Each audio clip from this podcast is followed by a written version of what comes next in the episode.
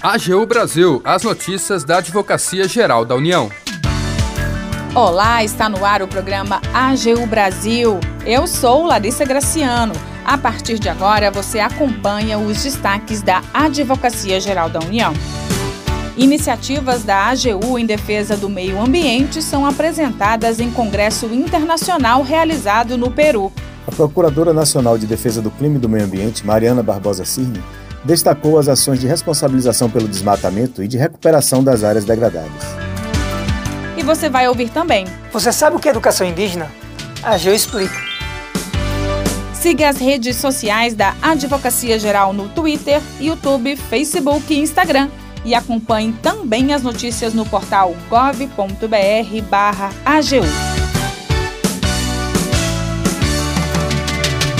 Iniciativas da AGU em defesa do meio ambiente são apresentadas em congresso internacional realizado no Peru. As informações com o repórter Felipe Amorim. As ações da AGU em defesa do meio ambiente foram apresentadas em congresso internacional no Peru pela Procuradora Nacional de Defesa do Clima e do Meio Ambiente, Mariana Barbosa Cirne. Ela defendeu, nesta terça-feira, a importância da cobrança financeira por danos ambientais e a exigência de sua reparação nas ações apresentadas pela Advocacia Geral da União em defesa do meio ambiente. No Brasil, a gente tem oito sistemas de satélite para trabalhar em conjunto, cada um deles em uma área específica.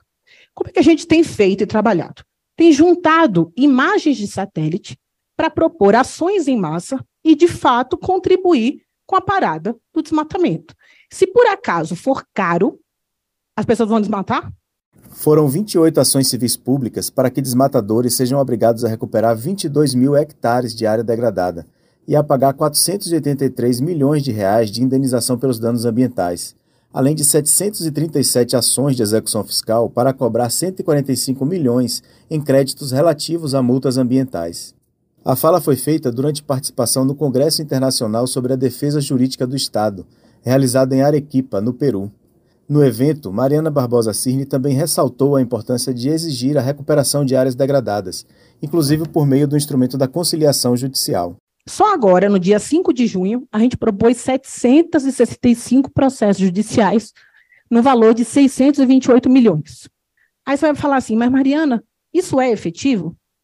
A gente propõe as ações e, na sequência, a gente está trabalhando para pensar em novas formas de conciliar para que a pessoa venha para a regularidade. A ideia não é o dinheiro. Eu quero que a vegetação volte a existir.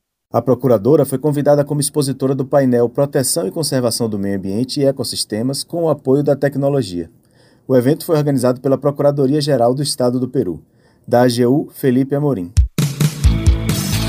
Você sabe o que é educação indígena? O procurador federal Igor Barros explica o conceito para gente. Vamos ouvir. A educação pode ser definida como um meio pelo qual hábitos, costumes e valores de uma comunidade são transmitidos de uma geração para a geração seguinte. Ela é considerada direito fundamental, previsto na Constituição Federal em seu artigo 6 A nossa Carta Magna também prevê o pleno exercício dos direitos culturais e o acesso às fontes de cultura nacional. Além disso, a Constituição Federal reconhece aos povos indígenas sua organização social, costumes, crenças, tradições e línguas. Percebe-se que há o reconhecimento constitucional da educação indígena. Existem dois sentidos para o termo educação indígena. O primeiro é a educação escolar indígena, que é tradicionalmente formal e ocorre em um ambiente específico, destinado às aulas.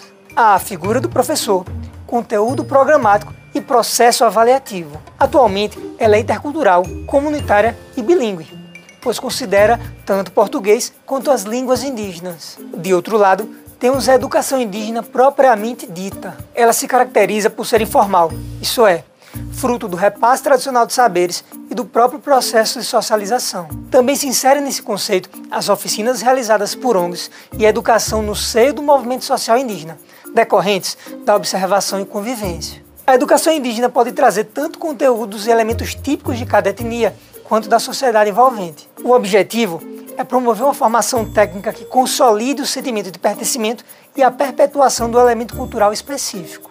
Assim como a educação indígena, o ensino da história e da cultura dos povos originários tem previsão no Plano Nacional de Educação e na Lei de Diretrizes e Bases de Educação. Isso significa que as escolas de ensino fundamental e médio de todo o Brasil devem inserir no seu currículo temas relacionados à cultura indígena. Essas diretrizes são fixadas no âmbito da União, mas existe uma gestão associada junto a estados e municípios. Quer saber mais sobre a AGU e o mundo jurídico? Hashtag AGU Explica. Até mais!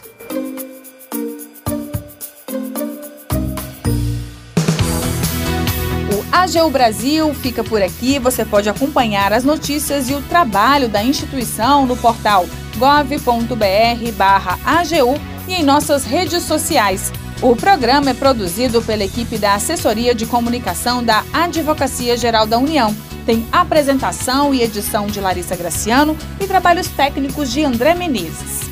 Acesse também o nosso perfil no Spotify. É só procurar por Advocacia Geral da União. Sugestões de pautas ou comentários podem ser enviados no e-mail pautas.agu.gov.br. Até mais!